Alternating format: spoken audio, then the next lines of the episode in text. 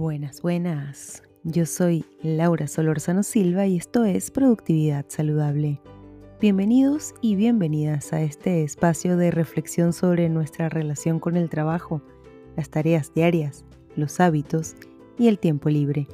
Comencemos.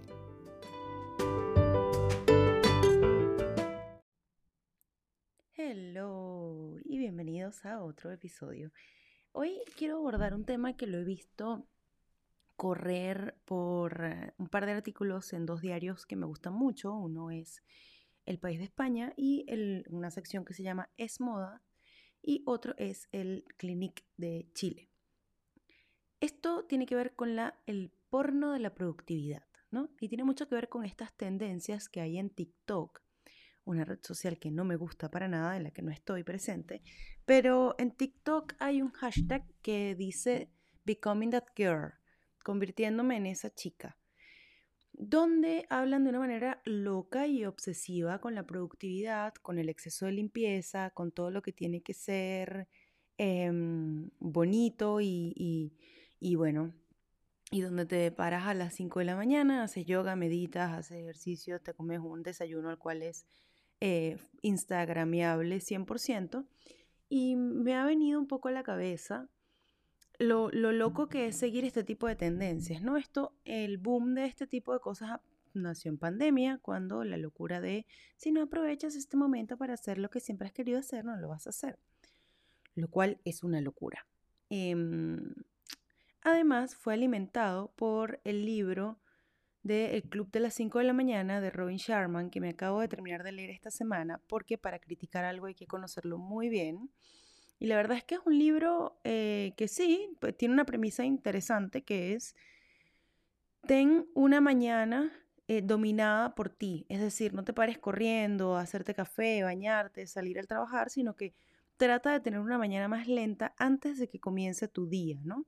Eh, implica evidentemente levantarse a las 5 de la mañana, tener dos horas para ti mismo y eso tiene que ver con este mundo ideal donde todo funciona, donde hay agua, donde el transporte es perfecto y donde, no sé, eh, tiene, tiene esta premisa que a mí me choca mucho, que es la cosa de los millonarios. Las rutinas de los millonarios, como si ese fuese el fin último de la vida, hacer dinero. Y todos sabemos que no, porque en verdad hay muchísima gente que tiene demasiada plata y no es feliz y mucha gente que tiene poca plata y es feliz. Mm, la vida es mucho más sencilla que eso. Pero eso es tema de otro episodio, de otro, de otro podcast, en verdad, distinto a este.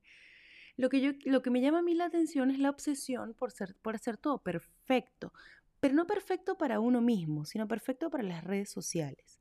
Hay una cosa en entender que es eso que es perfecto para mí, ¿no? ¿Hasta cuándo está bien esto? Cuando yo decido que esto que estoy haciendo está perfecto para mí, que funciona, que tiene un fin. Y ahí es donde yo creo que hay que poner la lupa. Em, creo que es importante, sí, dominar las mañanas, que es la premisa del libro El Club de las 5 de la mañana. Eh, pero digamos, el libro cierra ahí, spoiler, spoiler alert, digamos, si tú quieres leer el libro y, y no lo has leído y no quieres que te cuente esto, para el episodio acá. Pero el tipo cierra el libro comparando a Nelson Mandela y la rutina que tenía Nelson Mandela con las dificultades que tienen algunas personas en la vida normal, en el día a día, ¿no? Y entonces es como Nelson Mandela logró ser Nelson Mandela porque se despertaba temprano y hacía no sé cuántas abdominales y flexiones y sentadillas. Y es como, ¿what? ¿Qué? No. o sea, sí, es importantísimo la rutina que tenemos porque somos aquello que hacemos repetidas veces, pero mm, ojo ahí, ¿no? Ojo ahí con las comparaciones más simplistas. A eso me refiero.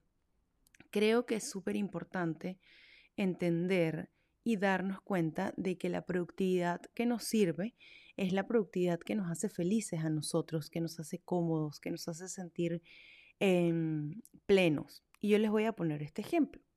Como ustedes saben, yo voy a la oficina dos días por semana.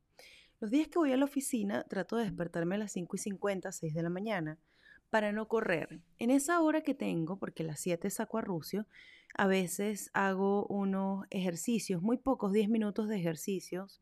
A veces lleno uno de los journals que tengo. Es decir, escribo como cinco cosas que agradezco, cuál es mi intención del día, cómo me siento, muy sencillo. Eh, me ducho, me visto, saco a Rucio, etcétera, etcétera. Los días que tengo que ir a la oficina y me quedo dormida y me despierto rápido y me cepillo los dientes mientras me estoy bañando y me visto y no me combino y saco a Rucio corriendo y me estreso porque Rucio va muy lento, esos días debo confesar que sí, mis días no son... Empezó a sonar algo en el techo y se cortó la grabación, no hice nada, así que voy a retomarlo desde acá. Es importante para mí tener una rutina en la mañana. En cambio, los días que me quedo en casa también me despierto a las 6.30 de la mañana, mm, me tomo más tiempo en lavarme la cara, por ejemplo, saco a Rucio, me voy al parque y hago ejercicios o Muchas veces eh, eh, me despierto y me voy al mat directo a tener clases de yoga con Jennifer a las 7 de la mañana, a las 8 salgo a Rusia, a las 8.30 me conecto.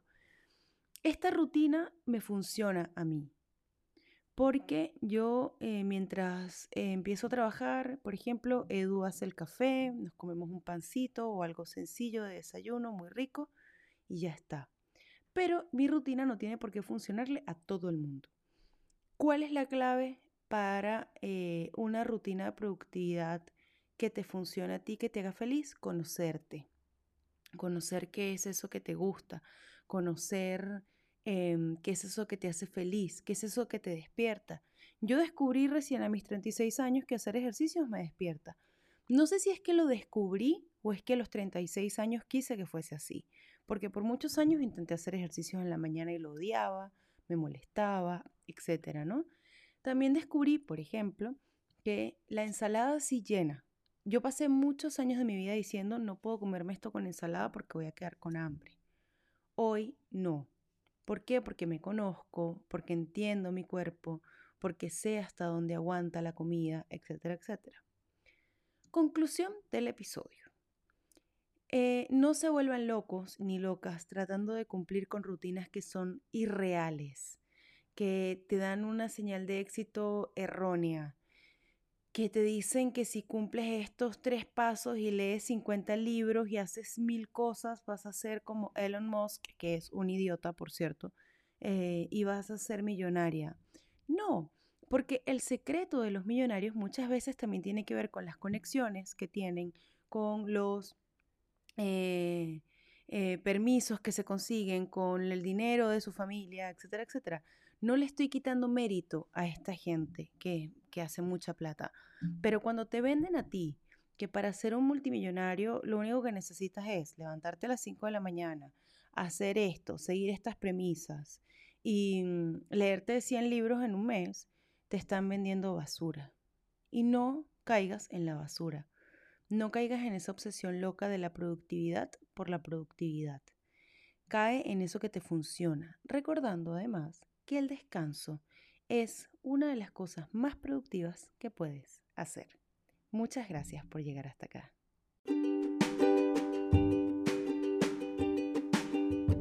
Y bueno, si este episodio te gustó, compártelo en redes sociales. Recuerda que puedes seguirme en Instagram como productividad-saludable y en LinkedIn soy Laura Solorzano Silva. Muchas gracias por llegar hasta acá. Esto fue Productividad Saludable.